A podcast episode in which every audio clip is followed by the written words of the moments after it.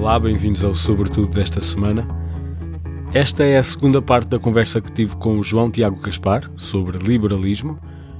Claro que convido-vos a ouvir a primeira parte, que foi o episódio anterior, eh, porque só assim ficam com uma ideia completa daquilo que foi a nossa conversa. Desta vez falamos um bocadinho mais sobre a realidade portuguesa, eh, resolvemos o cliffhanger que ficou desde o último episódio e falamos também da relação do liberalismo com o mercado, da, da sua relação também com políticas públicas e entramos um bocadinho mais naquilo que é o liberalismo no dia a dia. Não me vou alongar mais, a conversa é interessante e recomendo. Já sabem, venham falar comigo nas redes sociais, uh, sobretudo Cast, no Instagram, no Twitter e no Facebook. No site está toda a informação em podcastsobretudo.pt, mas já sabem que o melhor é mesmo subscrever numa aplicação de podcasts e procurar por Sobretudo. Eu sou o Márcio Barcelos, o genérico é dos Caena. Espero que gostem.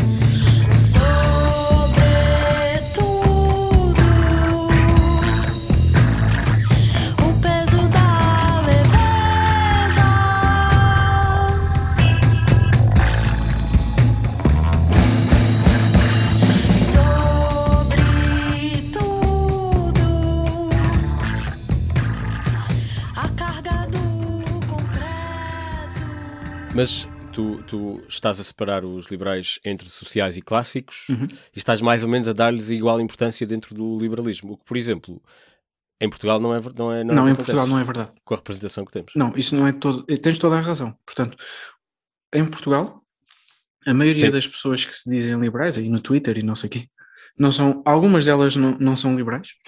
Ok? Portanto, são ou neoliberais e alguns deles são libertários, de alguns blogs conhecidos. Uh, portanto, são Ok. pessoas que algumas delas. Eu estou a dizer isso sem qualquer julgamento de valor, atenção, não estou a dizer provavelmente que as pessoas são fascistas ou assim, não é? estou a dizer, são pessoas que muitas delas têm inspiração americana, foram estudar para os Estados Unidos e apaixonaram-se ali um bocadinho por aquelas teorias da, do Rothbard e do Nozick, etc. E não são liberais. E, portanto, boa parte do programa, isto é uma opinião muito pessoal, pronto, minha, Ok. é, é Mas uma pronto, interpretação. És o convidado, sim. O que eu estava a dizer até agora é consensual dentro da ciência política e até faço uma recomendação se as pessoas quiserem ir ver os grandes manuais de ideologias políticas que existem no mundo são da Oxford University Press. Uh, o grande perito disto é o Michael Frieden, ele explica tudo isto na- na- nos seus manuais sobre ideologias, tudo o que eu disse sobre o centrismo, as diferentes fações, eh, ou seja, eu não inventei nada, não, não sou assim tão esperto, não é? portanto, não, eh, isto que eu estou a dizer é a teoria dele, portanto, a divisão entre o liberalismo social e o liberalismo clássico, etc. Uh, isto é tudo consensual. Esta interpretação que eu vou fazer agora da iniciativa liberal já é, já é da minha autoria, se calhar por isso não é tão boa. Mas eu Ok, acho que boa parte do programa da iniciativa liberal, num certo sentido, não é muito liberal. É uma coisa que é, em grande medida, mais libertária do que liberal. Uh, embora dentro da iniciativa liberal também haja fações e há pessoas que são mais liberais Mas, sociais. já agora, conheces o programa? Estás a falar de- do modo como eles comunicam publicamente? Uh, ambos, portanto, dentro Ok. do programa há muitas discrepâncias. E eu sei que dentro da iniciativa liberal, isto é público, já houve divisões, tanto que o primeiro presidente era uma pessoa que se identificava mais com o liberalismo social, por acaso agora não me recordo o nome, peço desculpa. Uh, hoje em dia, creio que as- as pessoas que estão à frente do partido pertencem mais ao chamado liberalismo clássico, mas há também lá pessoas que são neoliberais, embora não aceitem esse, esse termo. Mas dirias que há um, há um liberalismo português? Não, não. Com ou sem iniciativa liberal? Não, não existe. Não, ou seja, não há, não há nada de, ideologicamente falando relevante na- nos, nos partidos portugueses que seja excepcional do ponto de vista das ideologias Ok. políticas. Então não existe o houve o liberalismo português no século XIX, não é? Quando- com a Revolução Liberal, Liberal. tivemos movimentos liberais importantes e, e fortes, portanto, como sabem, eh, o liberalismo enquanto movimento político começou em Espanha, eh, ou seja, quando as pessoas começaram a chamar liberais, a autodenominar-se liberais foi em Espanha com a Constituição de Cádiz de 1812 e os portugueses em- com a Constituição de 1822 importaram essa noção. Ahm, e, portanto, esse liberalismo teve alguma tinha autores com alguma, digamos, Relevância. relevância assim. Hoje em dia não. Portanto, o liberalismo em Portugal é só É tentar importado. explicar uma coisa, é importado, e, por exemplo, nós olhamos para a América e percebemos uma coisa óbvia, que é, na América não há socialistas nem sociais-democratas, não há. Então, vamos falar, vamos falar disso também, que era uma pergunta que eu tinha. Qual é a diferença entre o liberalismo na Europa e o liberalismo nos Estados Unidos? Porque realmente tu olhas para o, para o Partido Democrata, que é Uhum. liberal. E que é a esquerda dos Estados Unidos. É uma, questão de, é uma questão do eixo estar uh, enviesado é. ou num lado ou no outro, ou seja, o liberalismo é exatamente o mesmo e uh, os conservadores nos Estados Unidos é que estão mais à direita, ou, ou estamos a falar simplesmente de, de, de uh, acessões diferentes da mesma palavra? Há aqui várias coisas uh, e tocaste em pontos excelentes. Primeiro, começando pela acessão. Etimologicamente, a palavra liberal no século XIX era entendida no sentido de liberalidade, ou seja, os liberais não eram liberais porque uh, davam, não era pela, não não era pela liberdade, é. ou seja, não, não, era porque dessem um valor excessivo à liberdade. Independência nem nada, exato. Era porque eh, era pelo conceito de liberalidade, ou seja, havia uma etimologia da palavra que significava generosidade, okay. significava, uh, num certo sentido, um Estado mais amplo. É por isso que o conceito de liberal nos Estados Unidos é okay. muito conotado com a política do FDR. A política do FDR é pura e simplesmente. Roosevelt. Teve, é, é Roosevelt, não é? Portanto, o Franklin Delano Roosevelt teve como consultor económico o Keynes, que era um liberal. Aliás, tem um, um capítulo importantíssimo a explicar uh, porque é que é liberal. Uh, e, e, portanto, o conceito de liberal hoje em dia nos Estados Unidos é ainda o conceito okay. dos liberais sociais a que eu me referia do final do século XIX, princípio do século XX. Acontece que a, a, política americana durante anos, durante várias décadas, desde o final do século XIX até à Segunda Guerra Mundial, só teve duas fações do liberalismo. Por simplesmente, o Partido Democrata era mais à esquerda e era liberal social, aquilo que os americanos chamavam progressivismo, que tinha coisas Sim. muito complicadas, já agora só fazer esta ressalva, coisas muito complicadas, nomeadamente no que respeita à raça, no que respeita claro. a teorias eugénicas e coisas que tais. Portanto, uh, mesmo o Woodrow Wilson, por exemplo, toda a gente sabe que era um sulista do sul racista, portanto, tinha, o progressivismo americano tem coisas muito sinistras. Mas, enfim. Sim, mas, é, mas é, é um bocadinho como olhar uh, para, para o início da democracia na Grécia, que era sim, tudo menos democracia, não é? Mas os contemporâneos no Reino Unido não tinham isso, por exemplo, nem, okay, nem sim, os alemães, sim. não é? Portanto, é uma componente okay. um bocado sinistra do liberalismo que existe ali. Mas o Hoover, portanto, o presidente que, que precedeu ao, ao, ao FDR e que, em certo sentido, é, culp, é, culpado por muita gente pela depressão do, de, de 1929, não é? Era também um liberal, era um liberal clássico. Portanto, naquela oposição ali do sistema bipartidário americano, na prática só havia a escolha entre os liberais clássicos okay. e os liberais sociais. Isso inverte-se brutalmente Uh, no sentido correto da palavra brutal e não como agora os miúdos usam, uh, miúdos, a partir dos anos 70, com, com, todos os think tanks que são criados, uh, que são completamente neoliberais e que têm uma agenda conservadora. Portanto, o Partido Republicano, a partir dos anos 60, acontece na política americana, a partir do Kennedy, aquela coisa que ficou conhecida pelo Party Realignment, é? portanto, o, os democratas normalmente venciam no Sul e queriam um Estado, que os Estados Federados tivessem mais poder, os, os republicanos, o partido do Lincoln, como eles se chamavam, venciam no norte e nas zonas costeiras e queriam um Estado central mais poderoso. Isso inverteu-se completamente com, com o Kennedy e com, com o Lyndon Johnson a partir do momento em que eles acabam com a segregação, não é? E portanto, a partir desse momento, a plataforma política do Partido Republicano tornou-se, se quisermos neoliberal nesse sentido, muito conservadora do ponto de okay. vista social, e desregulação financeira, o que eu chamo de fundamentalismo dos mercados, muitas vezes. Okay. E, portanto, é, há aqui.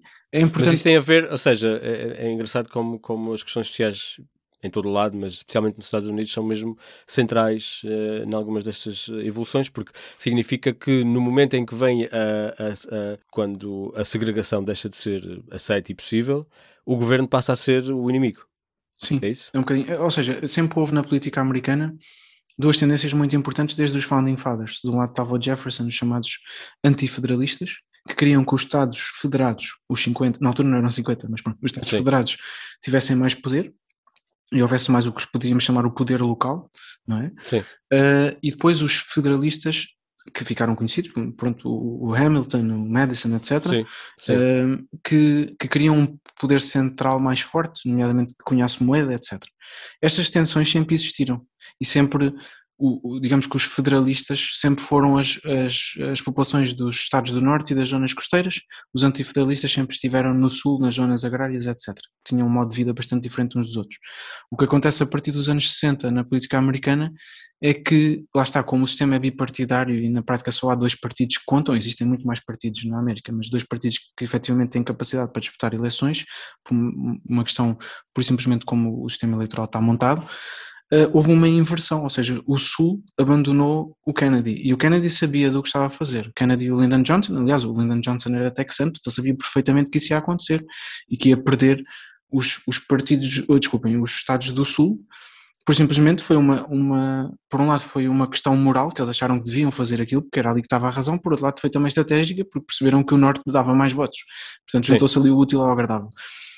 O que acontece é que depois o Partido Republicano cria uma estratégia que é muito criada pelo William Buckley, que era um tipo muito conservador, que foi um pandito televisivo, uma espécie de Marcelo Rebelo de Souza americano dos anos 80, que criou uh, aqui uma síntese entre o conservadorismo social e, e, esta, e esta questão do, enfim, dos mercados desregulados. Mas eu queria só passar, voltar à etimologia da palavra para tentar justificar porque é que o liberalismo é, como eu digo sempre, progressista, mas também centrista, porque o, o liberalismo não tem um fetiche pela liberdade. Os libertários é que têm um fetiche pela liberdade. O liberalismo okay. valoriza a liberdade da mesma forma, ou seja, coloca-os todos em, em, paridade, em igualdade, de, de, desse ponto de vista, uh, coloca a liberdade uh, no mesmo plano que outros valores e, e, eles não devem ser esquecidos. Portanto, aqueles que eu okay. há disse, uh, da racionalidade, do progresso, da individualidade, o bem comum, isto é uma coisa que as pessoas esquecem sempre, acham que, os liberais pronto, não querem saber do bem comum para nada, não é verdade.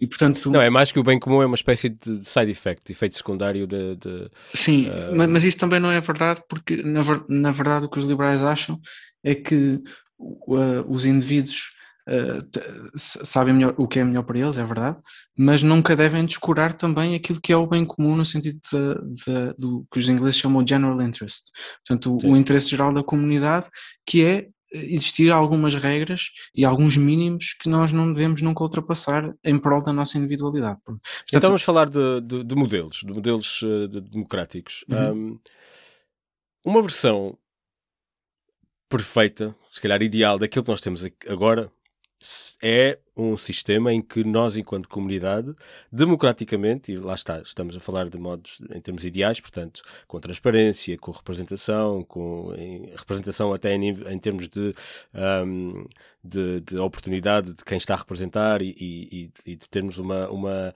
uma, uma, um espectro representado no Parlamento, etc.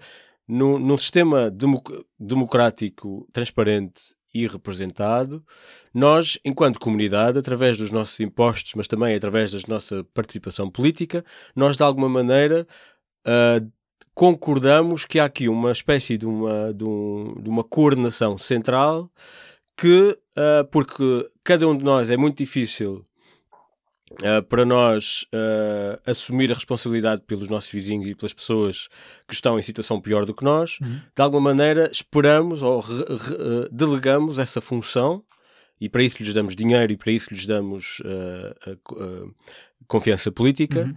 Para que isso depois se transmita numa comunidade mais evoluída, mais, mais inclusiva um, e mais pronto, e melhor e mais avançada. Uhum, uhum.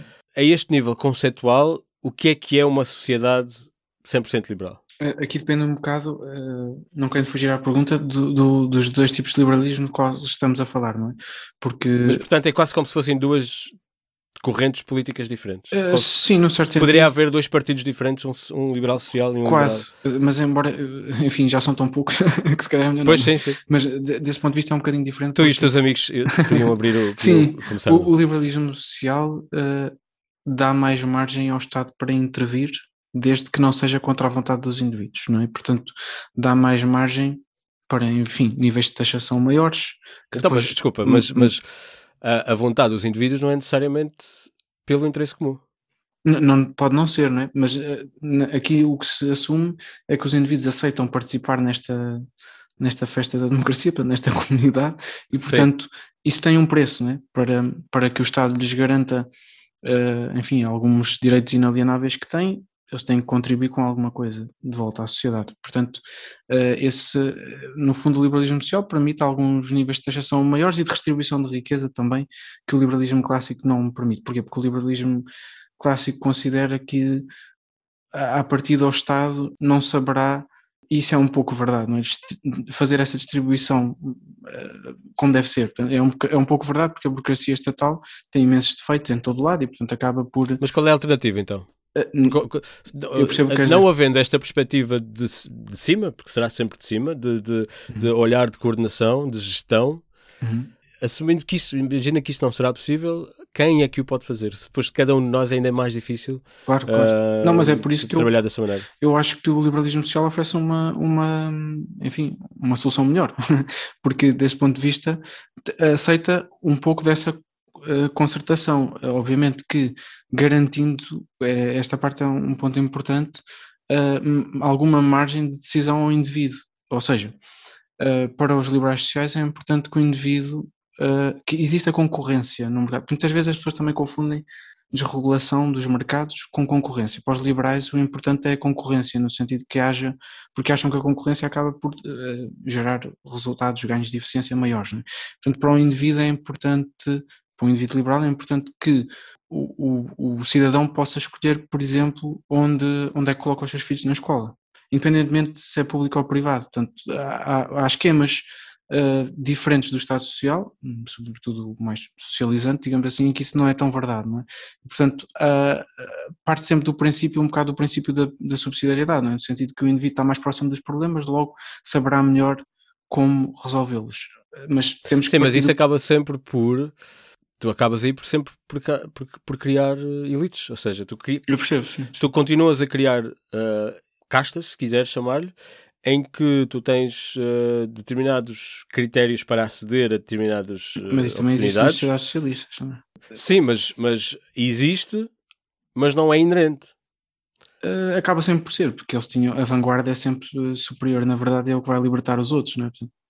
Eu percebo onde quer chegar, no sentido, eu acho que o liberalismo tem uma vantagem que é, é portanto, uh, as, as elites são mais rotativas, ou seja, não dependem de coisas que o indivíduo não pode controlar, ou não deveriam depender tanto, como por exemplo o nome, a etnia, o sexo, a preferência sexual, etc.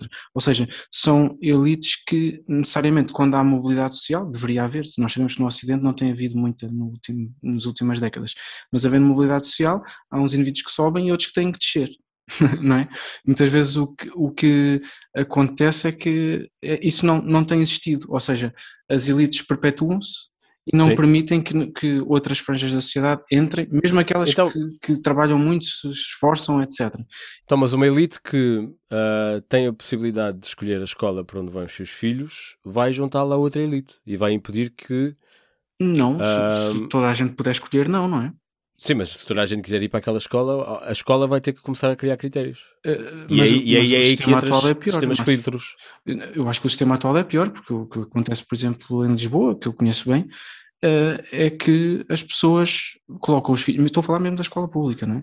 Colocam Sim, os filhos, mas... são obrigados a colocá-los no bairro onde vivem, basicamente, ou onde trabalham.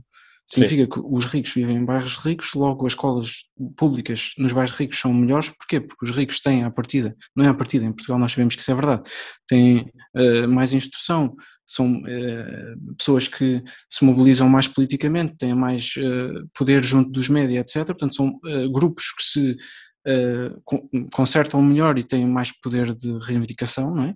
E acabam por necessariamente perpetuar uma coisa que tem por simplesmente a ver com dinheiro, não é?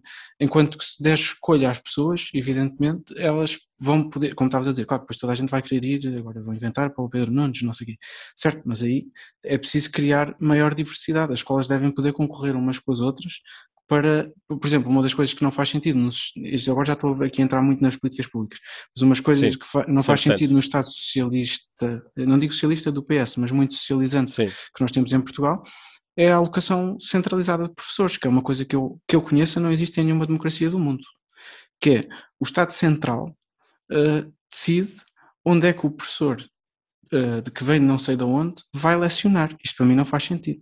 Porquê? Porque cria, para já, listas de espera. Eu, em miúdo, houve uma vez tive três meses sem professor de matemática por causa disto. Portanto, quer dizer, que é, há umas listas um, que, que, são definidas centralmente, depois as pessoas podem recorrer, etc. Se, se as escolas puderem competir entre si, mesmo as públicas, pela, pela, no recrutamento destes professores e Mas competir, competir é o quê? É, é ordenados mais altos? Uh, aí é um bocado difícil porque depende do orçamento de Estado, é? mas eu referia-me uh, sobretudo a poder contratá-los, a poder escolhê-los, uh, porque isso o que é que pode provocar? É, é que basicamente este tipo de, coisas não existem. Nós estarmos... Isso, isso, aí, isso é a mão do mercado a, a, a decidir, não é? Não sei se é, se é a mão do mercado.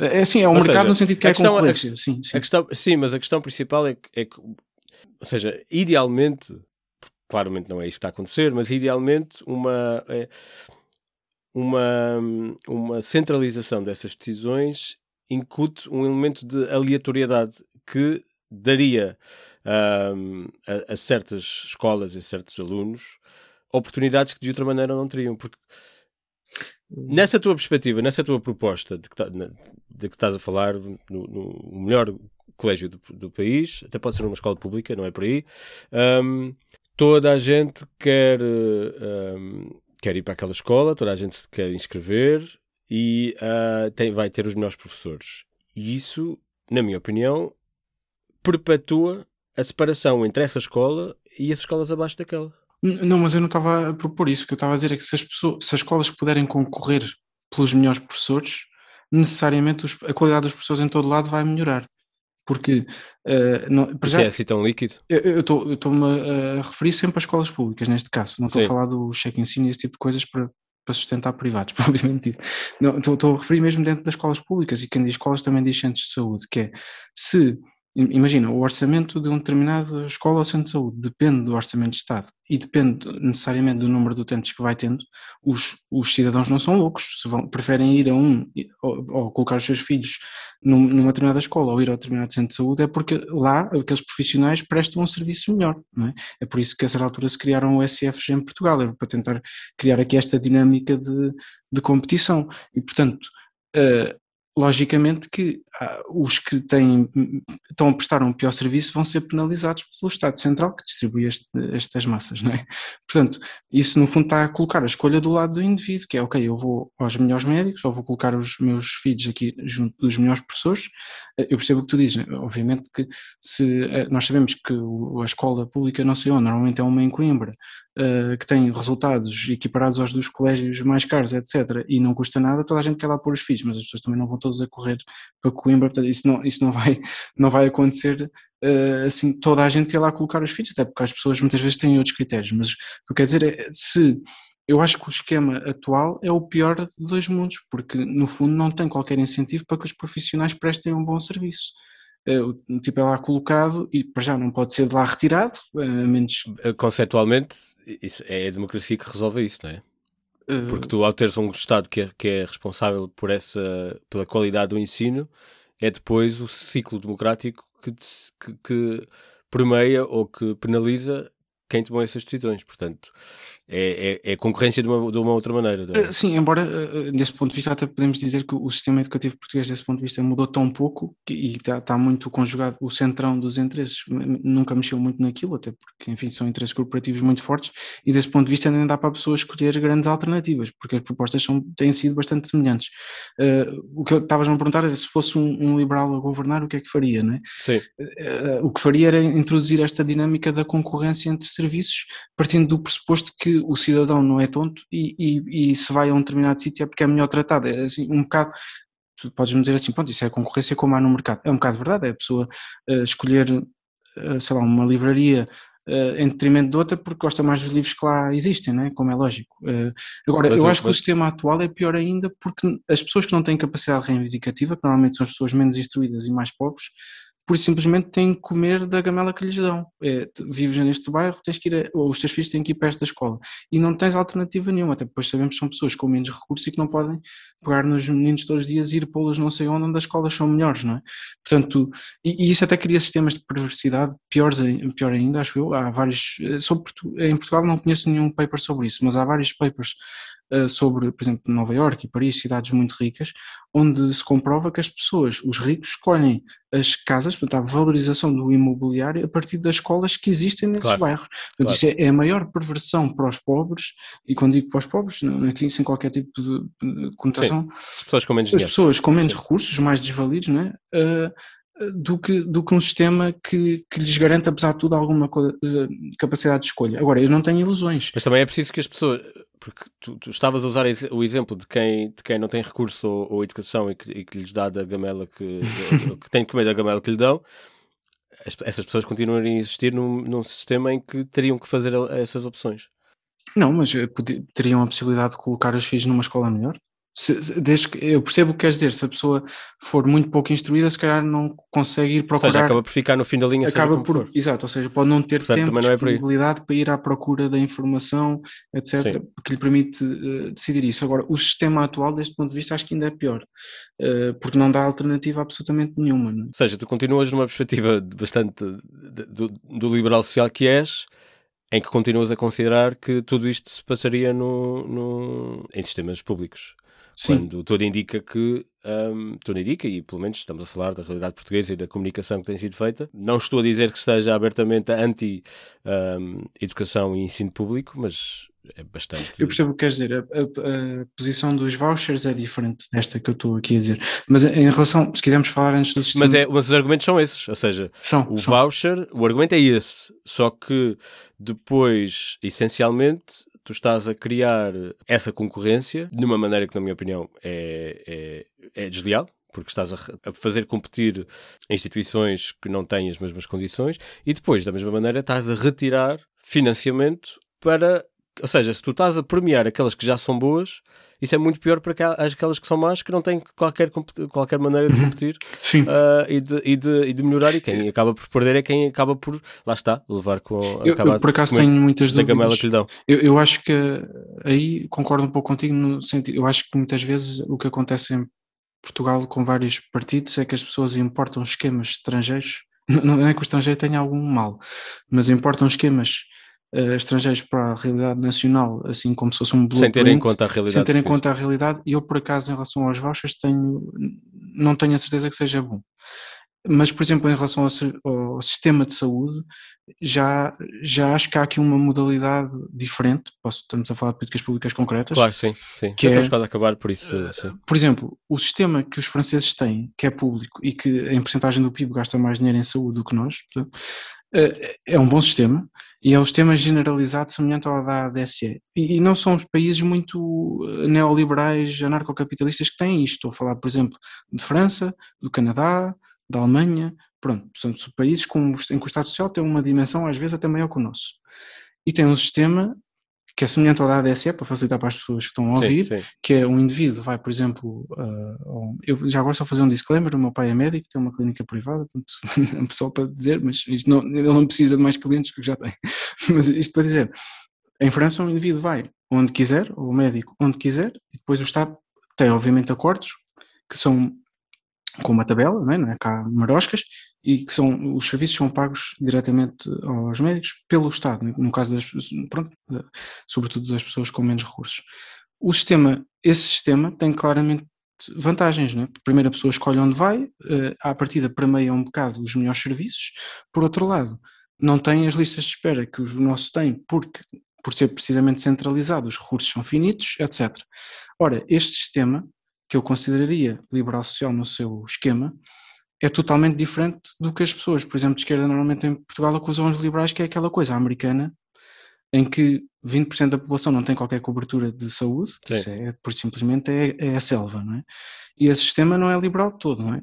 E portanto, uma das coisas, e ainda tem uma bizarria maior, é que o, o, Estado americano, se nós virmos o setor público americano nos vários Estados federados e o Estado central, acaba por gastar em porcentagem do PIB mais dinheiro com saúde do que os Estados, como o português, que claro. têm um Serviço Nacional de Saúde, porquê? Porque está disperso, não é? É ridículo Sim. aquilo. e depois tens, tens o, o, lucro das, das seguradoras, porque não estás a pagar Exatamente. o sistema, estás a pagar a seguradora. Claro, depois, e, e depois sabemos que, que, a seguradora muitas vezes, a partir de quando a pessoa começa a dar despesa, né, quando está velhota Sim, ou, claro. ou, doente, expulsa pessoas, portanto, aquele sistema é a selva. Os liberais nunca defenderam isso. Uh, uh, o que defendem é um sistema semelhante à ADSE para todos. Pronto, é muito simples. E, e, podemos ver aqui, há vários estudos sobre isso de eficiência, com o que acontece em França, na Alemanha, como eu estava a dizer, e, e no Canadá, e ver que é um sistema bastante melhor do que o que temos atualmente, que é um, um serviço que, no fundo, cria, lá está, a maior, a, a maior desigualdade de todos, que é os pobres têm que ir ao público e sujeitar-se às listas de espera, quem tem dinheiro vai ao privado diretamente ou através de seguros e resolve a sua vida, não é? E portanto, este sistema não, não é pior do que o americano, como é lógico, tem as suas vantagens, o Serviço Nacional de Saúde tem vários méritos, uh, e então os seus profissionais mais ainda, mas do ponto de vista da gestão, da afetação de recursos públicos, se fosse feito como é em França ou como é no Canadá, seria certamente mais, uh, pronto, mais eficiente e, e prestaria um melhor serviço aos utilizadores, isso sem dúvida, aos doentes. Mas isso também implicaria, hum, tu estavas essencialmente a retirar recursos do Sistema Nacional de Saúde ou, ou do Serviço Nacional de Saúde e depois a, a realocá-los. Eu não aos... tenho nenhum fetiche com o Serviço Nacional de Saúde, eu tenho um, um fetiche, digamos assim, com os utentes que são os portugueses, não é? Assim como também não tenho, eh, percebes o que eu quero dizer? Uh, o facto do Serviço Nacional de Saúde. Mas não achas importante haver uma espécie de uma, de uma responsabilização também pela saúde de nível nacional, da mesma maneira como eu falei sobre a educação? E existiria, porque este, este serviço, digamos assim, uh, que é pago pelo Estado na mesma, portanto é pago pelo dinheiro de todos nós enquanto contribuintes. Sim, mas, mas retira-lhe completamente a responsabilidade, ou seja... Ah, o, Estado, Estado deve ter essa responsabilidade, eu, eu, aí um Estado... liberal diz que não, porque acha que uh, uma, o Estado tem a responsabilidade moral, se quisermos, o Estado é uma entidade abstrata, mas pronto, nós enquanto Sim. cidadãos temos a responsabilidade moral de uh, ajudar os nossos concidadãos em caso de necessidade, doença, etc., mas o Estado enquanto, como é que eu ia dizer, provedor de, do serviço propriamente dito, é-me irrelevante quem é que o presta, desde que a pessoa seja atendida, bem atendida, a tempo e horas e não tenha que ficar numa lista de espera de 3 anos, eu não quero saber, percebes? Está bem, está bem, está bem, sim, mas quando falo de responsabilidade, não estou a falar da responsabilidade de, de, de, de provedoria do serviço, refiro-me à responsabilidade de, por exemplo, um, porque aí o, o, Estado seria responsável pelo sistema e depois seria o provedor privado que seria responsável pela, pela qualidade do serviço. Mas o Estado regula, não é? O Estado, em última análise, é o, é o regulador e, portanto, garante a qualidade do serviço. Aqui só que em vez de estar a prover, está só a regular, digamos assim, não é? Sim, você, os liberais gostam muito de, de regulação, não é? E, não, uh... sim, sim, se for bem regulado, não tenho problema nenhum com isso, não é? Eu, eu, eu não, isto para, para pegar em coisas que as pessoas percebem, eu, eu prefiro que o Estado regule e diga assim, ok, está aqui esta tabela de preços, a pessoa pode ser operada, não sei lá, às cataratas, no, onde lhe apetecer, uh, por este determinado preço, e depois o Estado paga e a pessoa vai lá e não tem listas, não tem listas de espera, ou seja, portanto, há de sempre haver algumas, não é? Mas, uh, sempre que as pessoas são as mesmas. São as é? mesmas, portanto, é? a, a, a, ideia de que. Mas a rede aumenta muito.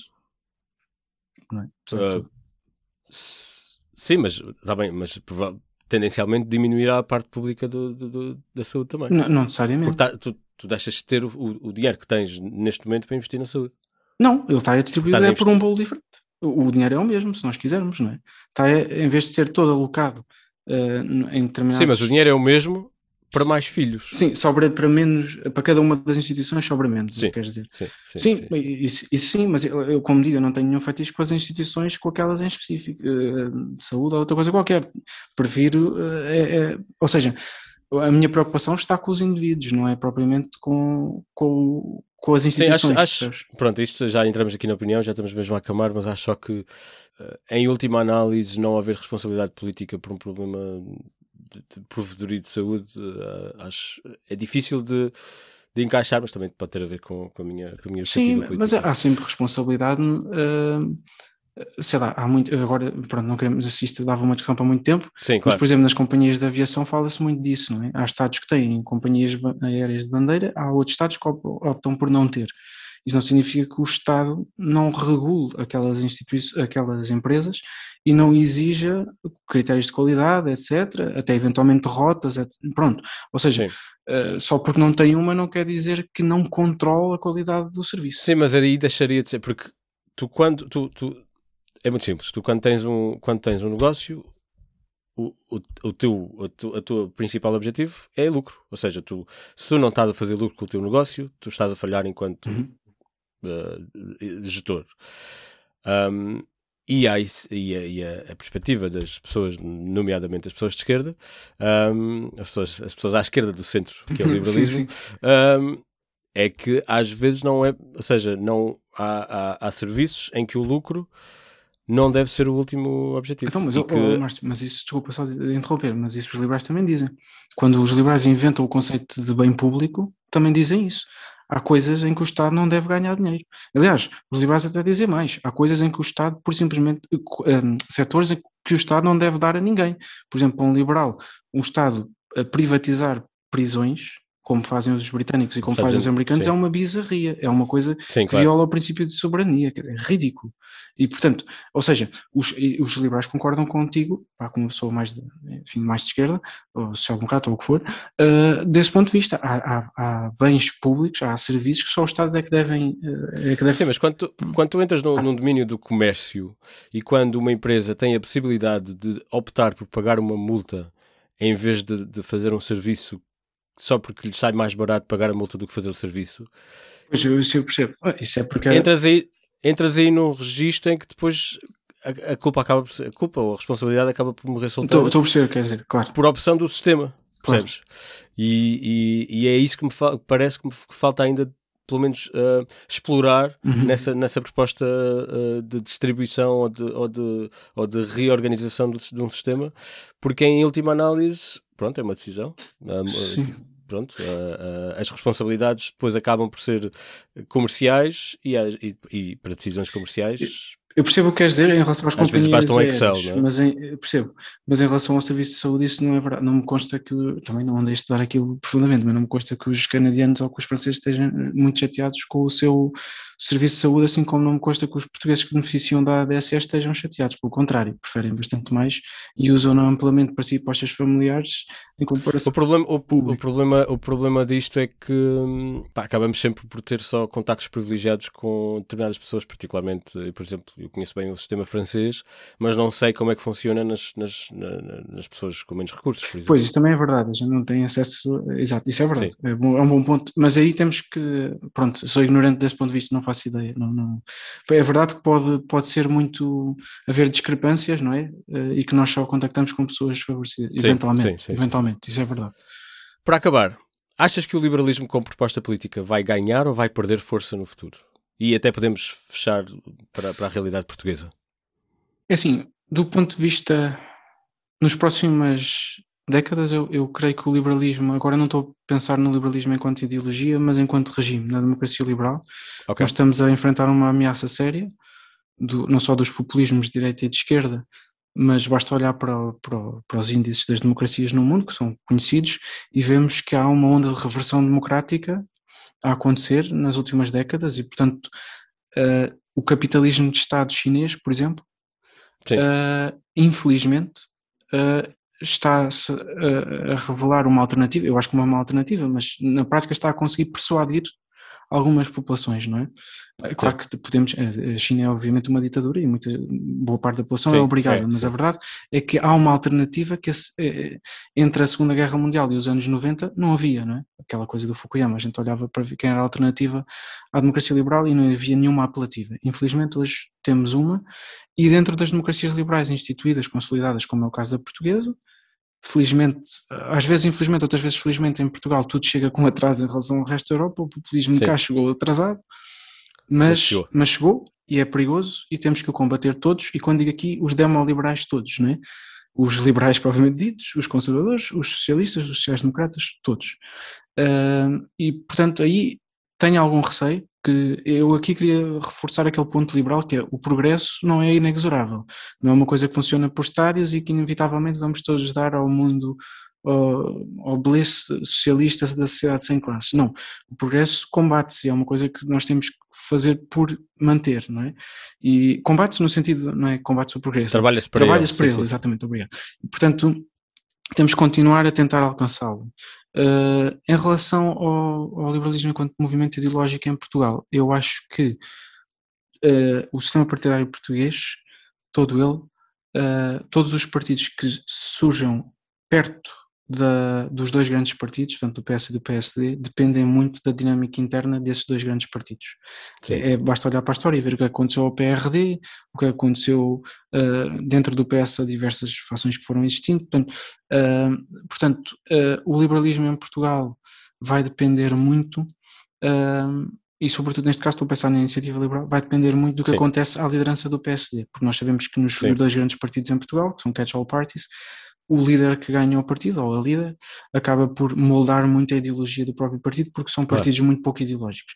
Portanto, Sim. acho que esses, esses partidos liberais, seja a iniciativa liberal, seja eventualmente um CDS de Adolfo Mesquita Nunes, do ponto de vista do sucesso eleitoral, vão depender muito de- do que é que vai ser o PSD no futuro.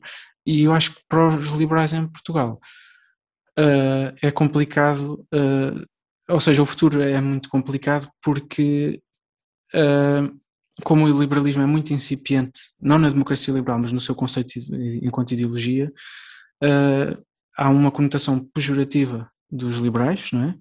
E estou, quando digo dos liberais, estou mesmo a falar dos liberais, não estou a falar dos neoliberais que se dizem liberais. Sim, ok, sim, sim. Portanto, há uma Claro. conotação pejorativa e há quase como Mas se calhar a culpa é dos neoliberais, não é? Pois, eu acho que sim, eu acho que sim. Pois. São, são os bandidos. Estou a brincar. mas, mas sim, acho que é, é- a culpa desse ponto de vista é dos neoliberais. Os liberais não se conseguiram nunca demarcar suficientemente disso e, portanto, tem que. Há um certo preconceito. As pessoas.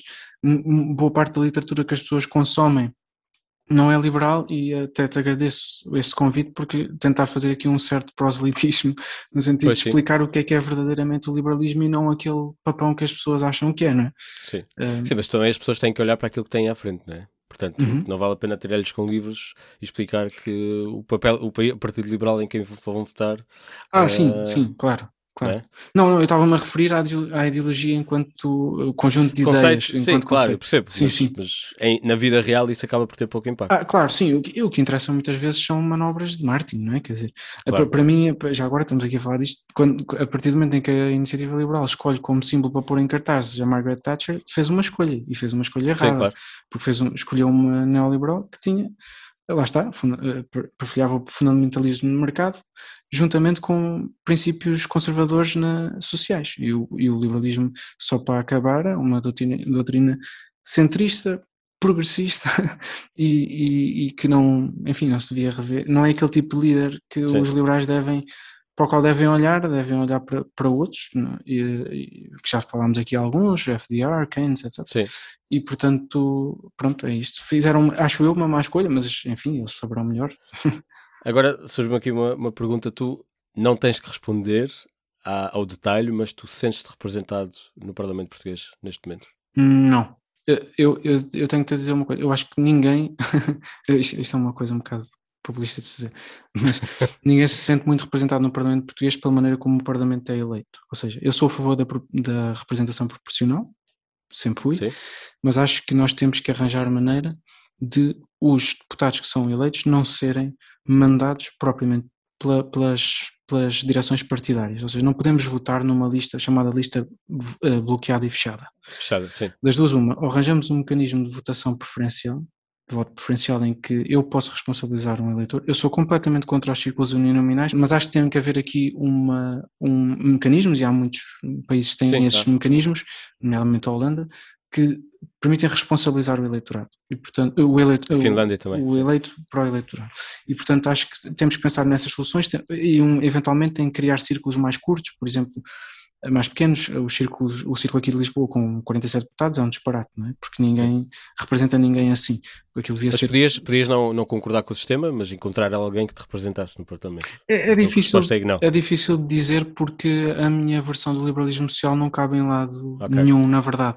Ou seja, eu creio que houve. Podia, podia estar numa das franjas do, do PSD ou do Pode, PS. pode, ou seja, o- teoricamente, tanto poderia estar num como no outro, dependendo do- dos líderes, portanto, poderia estar ali no centro entre o PSD e o PS.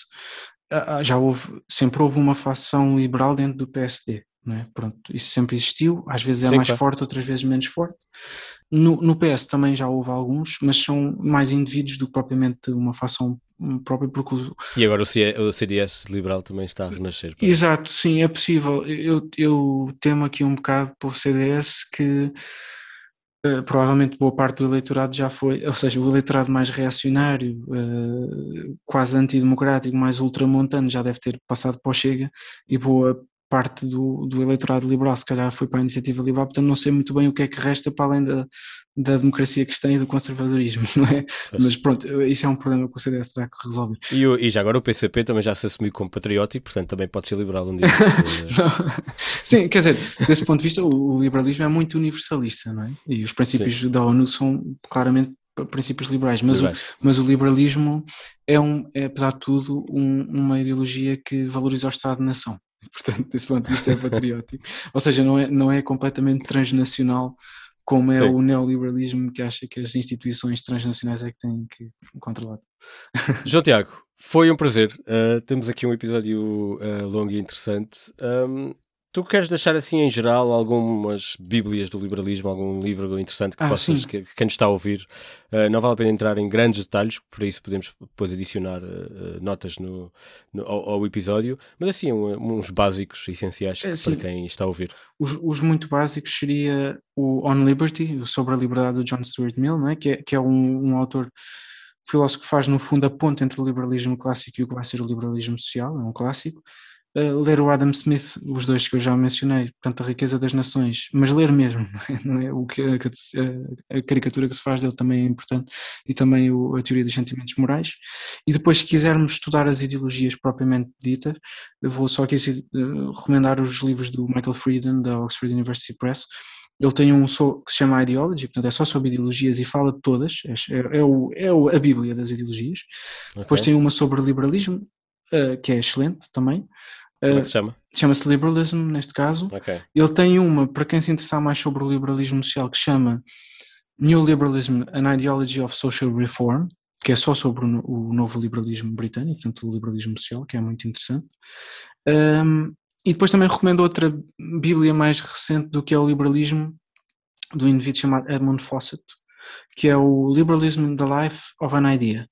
Que estes, no fundo, são duas grandes bíblias Bíblias a explicar os vários liberalismos que existem nos vários países ocidentais. Pronto. Uh, o, o, o, do Michael Frieden uh, tem, tem, duas. Ele tem o Handbook, portanto, aquele calhamaço da Oxford, e depois tem uma coleção que eu gosto muito que é A Very Short Introduction da, da Oxford. Portanto, tem, eh, são livrinhos muito pequeninos que fazem a súmula como se fosse uma. Okay. Uh, portanto, e tem um sobre liberalismo e outro sobre ideologia que eu recomendo. Não, não é preciso ser perito em ciência política para, para acompanhar e são muito interessantes. Muito bem. Ok, muito obrigado. obrigado. E obrigado pela conversa, foi muito interessante, eu aprendi muito uh, e acho que também quem, quem ouviu uh, terá gostado. Vamos ver. Não sei se são liberais ou se não são, mas, mas até pode ser que se tenham convertido ao, ao, ao liberalismo social. Eu... Espero bem que sim. Se, se, somos só dois, portanto, se conseguimos um terceiro ou um quarto, já não é mal. Está bem, pode ser que tenha um partido um dia. Obrigado. Bem, obrigadíssimo, Tiago, uh, João Tiago, e, e, vamos falando. Obrigado. Obrigado, Márcio. Um abraço. Obrigado.